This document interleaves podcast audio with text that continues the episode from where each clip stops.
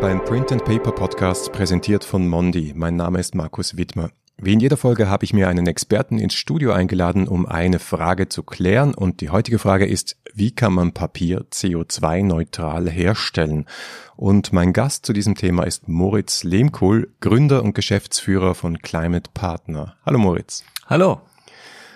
Mondi und Climate Partner arbeiten ja schon seit vielen Jahren zusammen, vor allem im Bereich des CO2-Ausgleichs, dazu später mehr. Aber fangen wir mal mit der Frage an, wer ist denn Moritz Lehmkuhl und was macht denn Climate Partner? Zu mir gibt's nicht viel zu sagen. 46 Jahre, lebe in München, komme aus Norddeutschland, habe zwei kleine Kinder und bin hab oder bin seit 15 Jahren bei Climate Partner, habe vor ungefähr 15 Jahren mit Climate Partner gestartet. Die Frage, was macht Climate Partner? Climate Partner hilft insbesondere Unternehmen, Klimaschutz zu machen. Klimaschutz heißt für uns, wir wollen Unternehmen dazu bewegen, ihre CO2-Emissionen zu reduzieren und unvermeidbare Emissionen auszugleichen und versuchen, dass das ein täglicher Bestandteil von Unternehmen werden, dass sie es tagtäglich wirklich tun und es Teil der DNA von Unternehmen werden.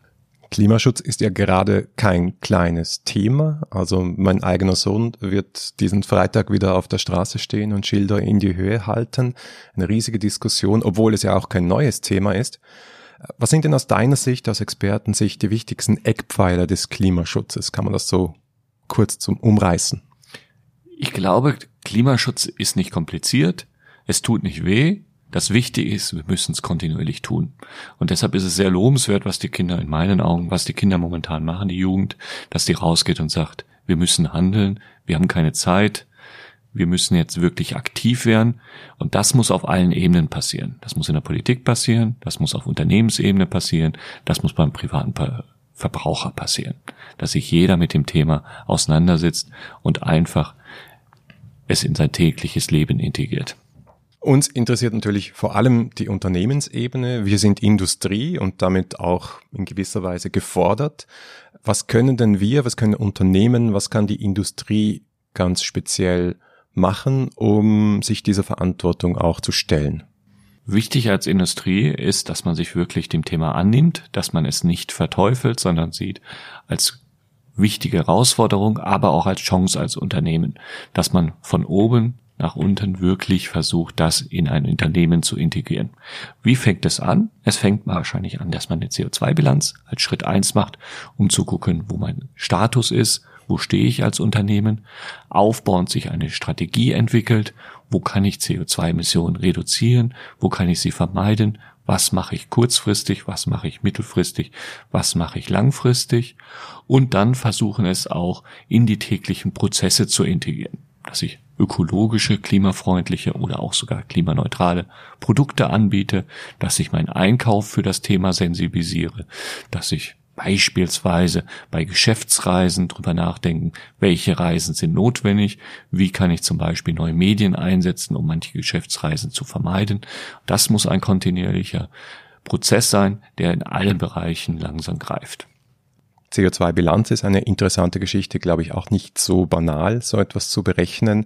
Und dann kann man das, ja, das ist selbst gesagt, aufs Produkt runterbrechen und sagen, was hat ein Produkt für einen Carbon Footprint? Das ist auch eine Dienstleistung, die ihr anbietet, so einen Fußabdruck eines Produktes zu berechnen. Wie, wie kann man sich das vorstellen? Wie kommt man auf so etwas? Es hört sich kompliziert an und beim ersten Mal ist es auch gar nicht so einfach. Man muss sich bei einem Produkt damit beschäftigen, was hängt alles mit dem Produkt zusammen. Und ein Produkt ist ja nicht das alleinige, was in einem Werk passiert, sondern die ganzen vorgelagerten Ketten. Was hängt damit zusammen? Ist Logistik? Wo kommen die Rohstoffe her? Was ist für Verpackung drumrum? Was sind sonst für unterschiedliche Prozesse damit beteiligt? Und das gliedert man auf und guckt sich das halt an guckt, was ist davon relevant, was spielt wirklich eine Rolle und versucht das dann mal zu berechnen, zu messen und dann in einer CO2-Zahl, die dann natürlich, die man dann in unterschiedliche Komponenten runterbrechen kann, darzustellen. Wenn man dann so eine Zahl hat und dann hat man ein Produkt, wie zum Beispiel Color Copy, wo drauf steht, dieses Produkt ist CO2 neutral. Wie geht das dann überhaupt? Weil ich kann mir nicht vorstellen, dass wir das Produkt herstellen können und dabei jegliche CO2-Emissionen verhindern. Nein, das tun sie natürlich nicht. Es ist völlig egal, was wir tun. Wir versuchen kontinuierlich CO2-Emissionen zu reduzieren, zu vermeiden, aber Restemissionen bleiben immer bestehen. Da können Sie versuchen, können Sie Anstrengungen leisten, wie Sie wollen. Irgendwelche Emissionen bleiben immer bestehen und diese Emissionen gleicht man dann anderorts aus. Man sucht sich eine, ein konkretes Projekt, eine Maßnahme an einem anderen Ort, die sonst nie entstehen würde und unterstützt die, so dass es praktisch eine mathematische Gegenrechnung ist. Es entstehen auf der einen Seite beispielsweise 500 Kilogramm CO2.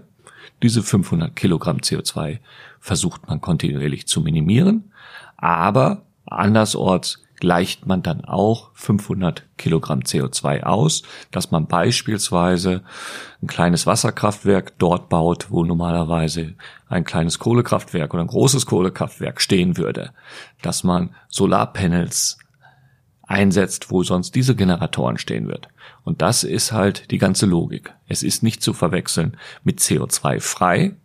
Die Produktion, Produkte sind nicht CO2 frei oder nur ganz selten, aber sie sind CO2 reduziert plus ausgeglichen. Und das ist das, was sie mit Color Copy auch machen. Sie haben einen Weg, wie sie CO2-Emissionen in den letzten Jahren kontinuierlich reduzieren, vermeiden, aber sie sind natürlich nicht auf Null und diese sind dann rechnerisch ausgeglichen. Und so ist das Produkt halt ein rundes Produkt, weil technisch ist da im Moment nicht viel zu machen. Und solange Sie Papier benötigen, und was wir definitiv benötigen, dann bleibt nur die Möglichkeit, dieses auszugleichen. Mhm. Auf den ersten Blick klingt das ja so ein bisschen wie sich freikaufen von etwas, weil CO2-Ausgleich, irgendwelche Zertifikate werden herumgeschoben. Man stellt sich das so vor als Laie, als ob es da so einen Weltmarkt gäbe. Und man kann gegen Einwurf von kleinen Münzen dann sagen, hurra, wir sind CO2-frei. Also ist das wirklich eine nachhaltige Geschichte? Wenn es so wäre, wäre es natürlich keine nachhaltige Geschichte. Aber so wie sie bei Color Copy machen, sie gucken sich ganz genau an, welches Projekt es ist, nicht irgendein Zertifikat, was sie gekauft haben, sondern es sind ganz, ganz konkrete Maßnahmen, wo wir auch Anfang des Jahres mal wieder vor Ort waren, uns die angeschaut haben und geguckt haben, was wurde vor Ort wirklich gemacht, was wurde finanziert und dann ist es definitiv nicht freikaufen. Und das ist ja ein Teil einer Gesamtstrategie. Wenn man sich das mal anguckt, was die Firma Mondi in den letzten Jahren alles mit dem Thema Energie macht, ist das ja nicht unerheblich. Sie sind kontinuierlich dabei, Emissionen aus Energie zu reduzieren, Prozesse zu optimieren. Und wie gesagt, es geht nicht völlig CO2-frei. Und dann ist es natürlich sehr sinnvoll, mit konkreten, greifbaren Maßnahmen diese Emissionen andersorts auszugleichen. Und diese Maßnahme ist im Fall von Color tatsächlich ein Klimaschutzprojekt in Brasilien, ein Wasserkraftwerk. Inwiefern ist es denn sinnvoll, diese Frage höre ich immer wieder, dass wir mit einem Produkt, das hier in Österreich hergestellt wird, ein Projekt in Südamerika mitfinanzieren? Das Problem vom Klimawandel ist, es, ein, es ist ein globales Problem. Es ist völlig unerheblich, wo CO2-Emissionen entstehen. Wir müssen in der Summe die gesamten CO2-Emissionen reduziert bekommen. Und sie können natürlich mit einem Euro in Brasilien mehr erreichen als in einer sehr weiter, weiterentwickelten Industrie wie in Österreich, wo sie mit einem Euro tendenziell relativ wenig erreichen können.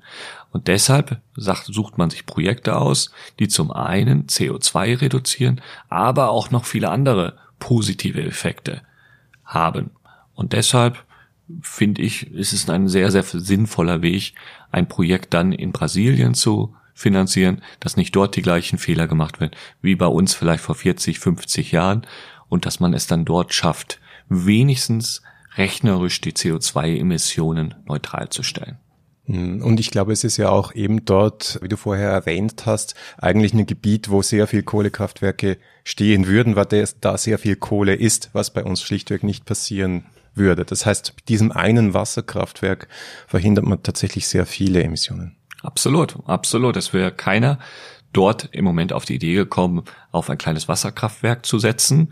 Es fehlen dort die Mittel. Die Menschen sind froh, wenn sie überhaupt Energie haben, wenn sie überhaupt den Zugang zu Elektrizität haben.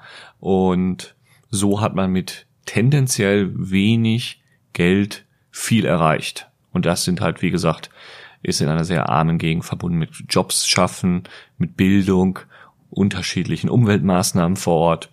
Es ist eine tolle Sache und es bringt halt wirklich zusätzlich was. Wie weit ist denn die Industrie als Ganzes jetzt wieder auf unsere Regionen gerechnet, gerade im Bereich Papier und Druck, insgesamt mit den Klimaschutzanstrengungen? Sind wir da sehr weit? Sind wir besser als andere Industrien, schlechter als andere Industrien? Kann man das nicht so sagen? Es ist natürlich immer schwierig, Industrie zu Industrie zu vergleichen, aber ich habe das Gefühl, dass in der Druck-, Papier-, Verpackungsindustrie schon sehr, sehr viel passiert.